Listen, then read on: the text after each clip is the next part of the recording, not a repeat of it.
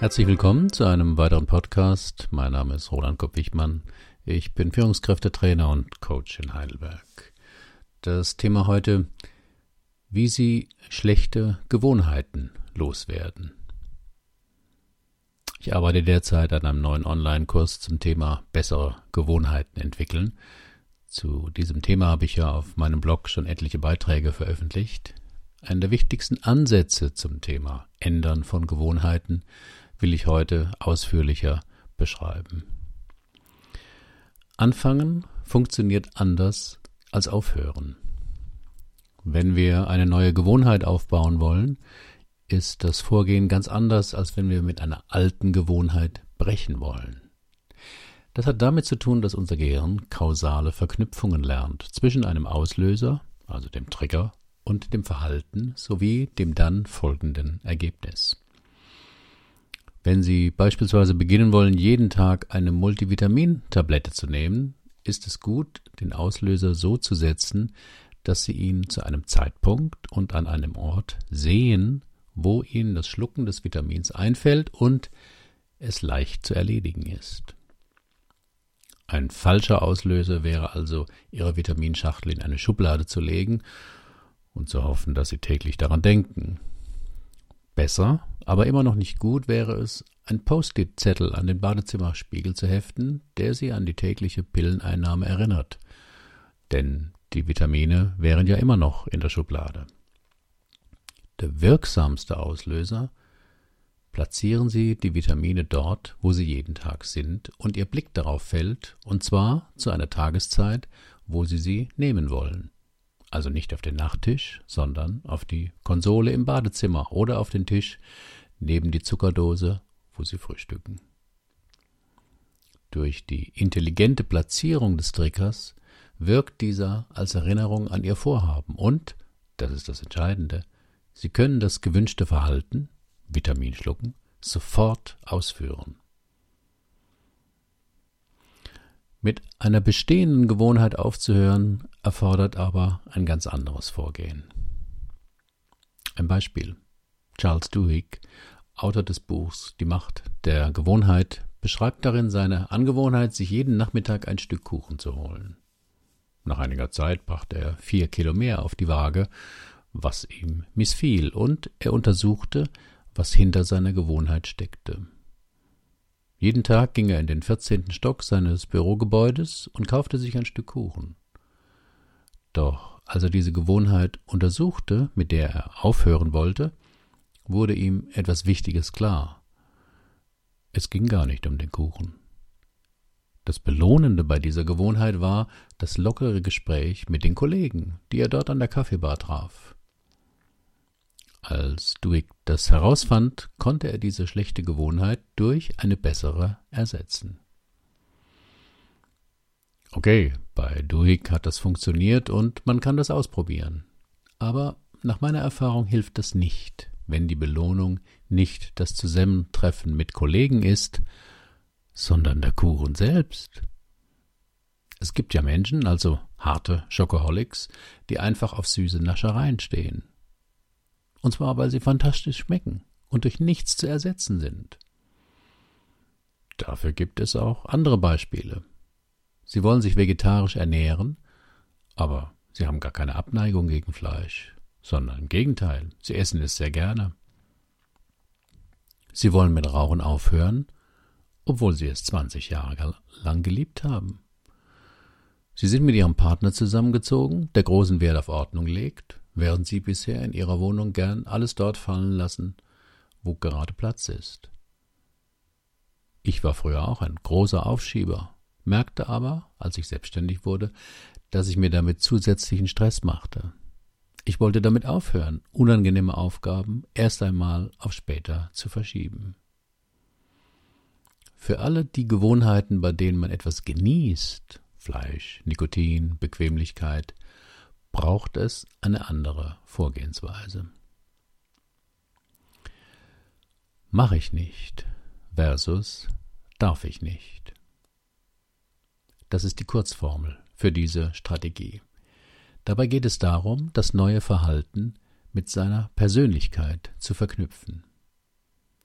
In einer Studie probierten zwei Gruppen aus, wie sie am besten einer Versuchung, einem ungesunden, aber leckeren Snack, widerstehen konnten.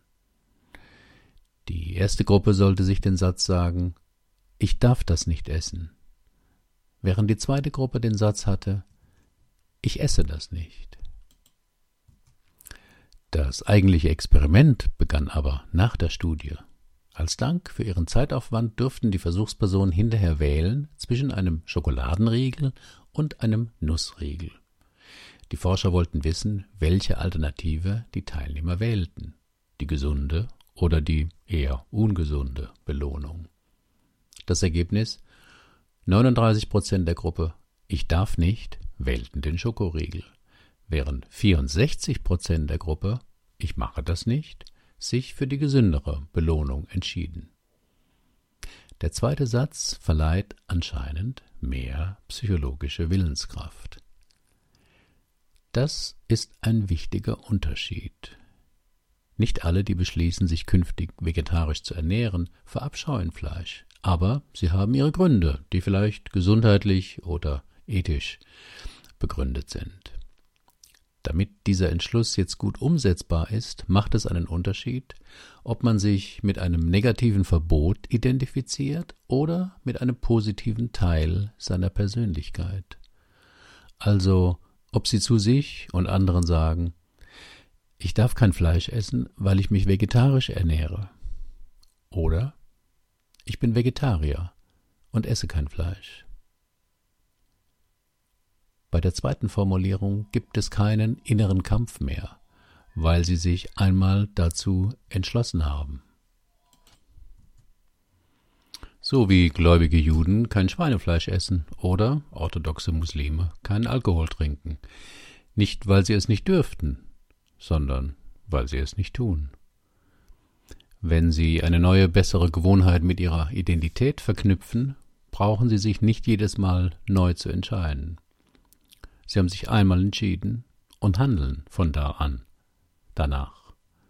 So wie tägliches Zähneputzen und Duschen ja auch zu ihrer Identität hoffentlich gehört. Hier eine Anleitung. Früher kam ich nach Hause und legte meinen Autoschlüssel und den Hausschlüssel irgendwo hin. Mal steckte ich beide in die Jackentasche oder legte den einen aufs Schuhregal und den anderen steckte ich in die Hosentasche.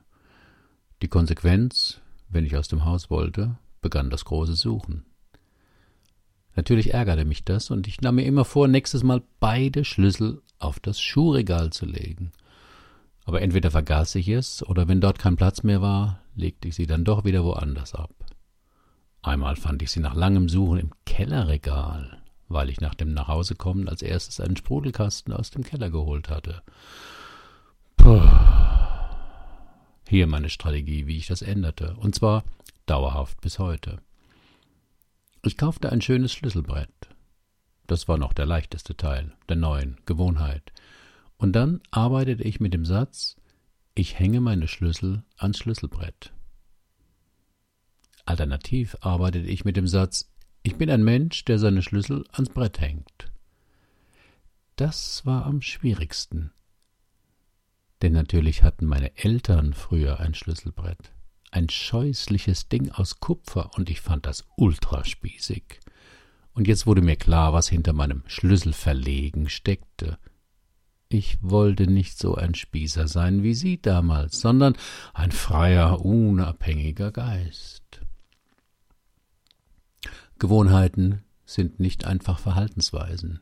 Wir definieren damit auch unsere Persönlichkeit.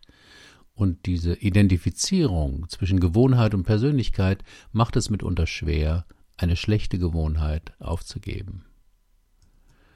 Deshalb ist der Satz Ich mache das nicht stärker als der Satz Ich kann, ich darf das nicht. Denn der erste Satz ist mehr mit ihrer Persönlichkeit verbunden.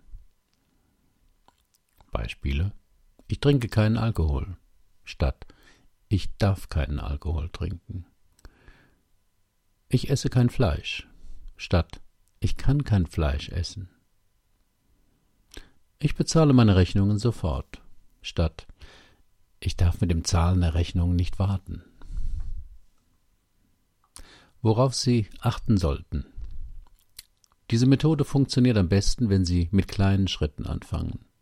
Wenn Sie sich zu viel auf einmal vornehmen, kann es gut sein, dass Sie es eine Weile durchhalten, aber dann doch irgendwann rückfällig werden, weil Sie sich zu viel aufgebürdet haben.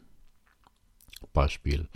Mit allen Süßigkeiten aufzuhören ist vermutlich zu schwierig. Starten Sie mit einem kleinen, mit einer kleinen schlechten Gewohnheit, die gut machbar ist und, ganz wichtig, auf die Sie den Rest des Lebens verzichten wollen.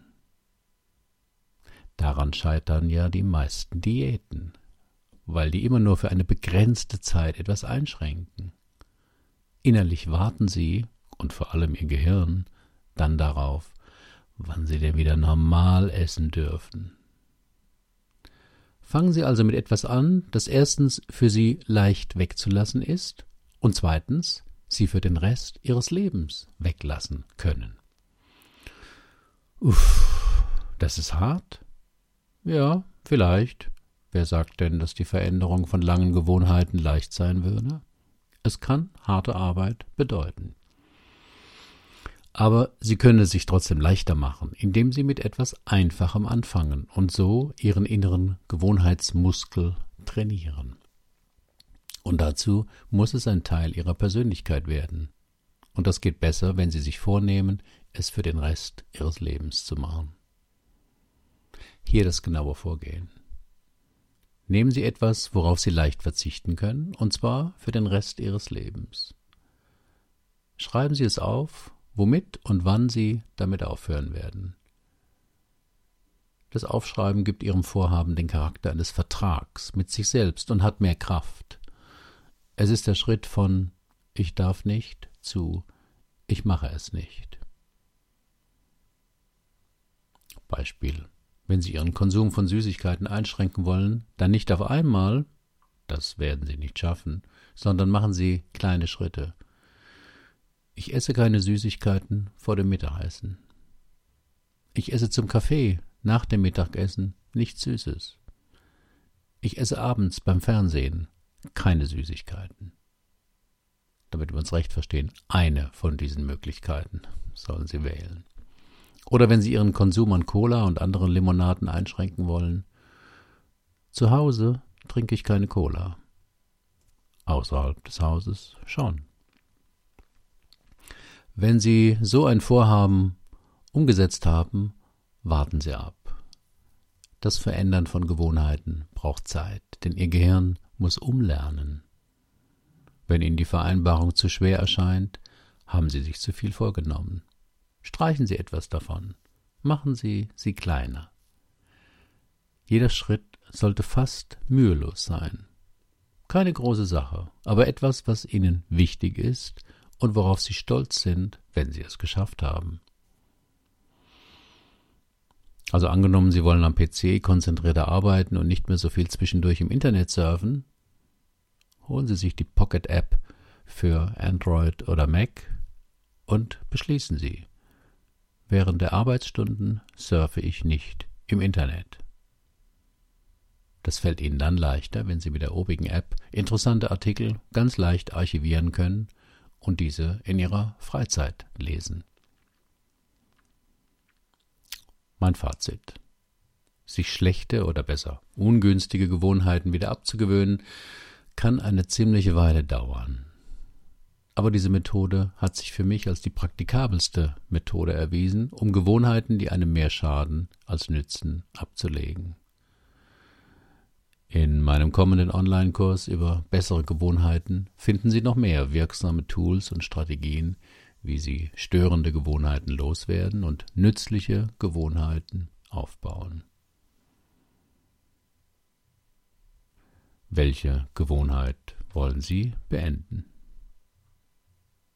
Herzlichen Dank für Ihre Aufmerksamkeit. Bis zum nächsten Mal.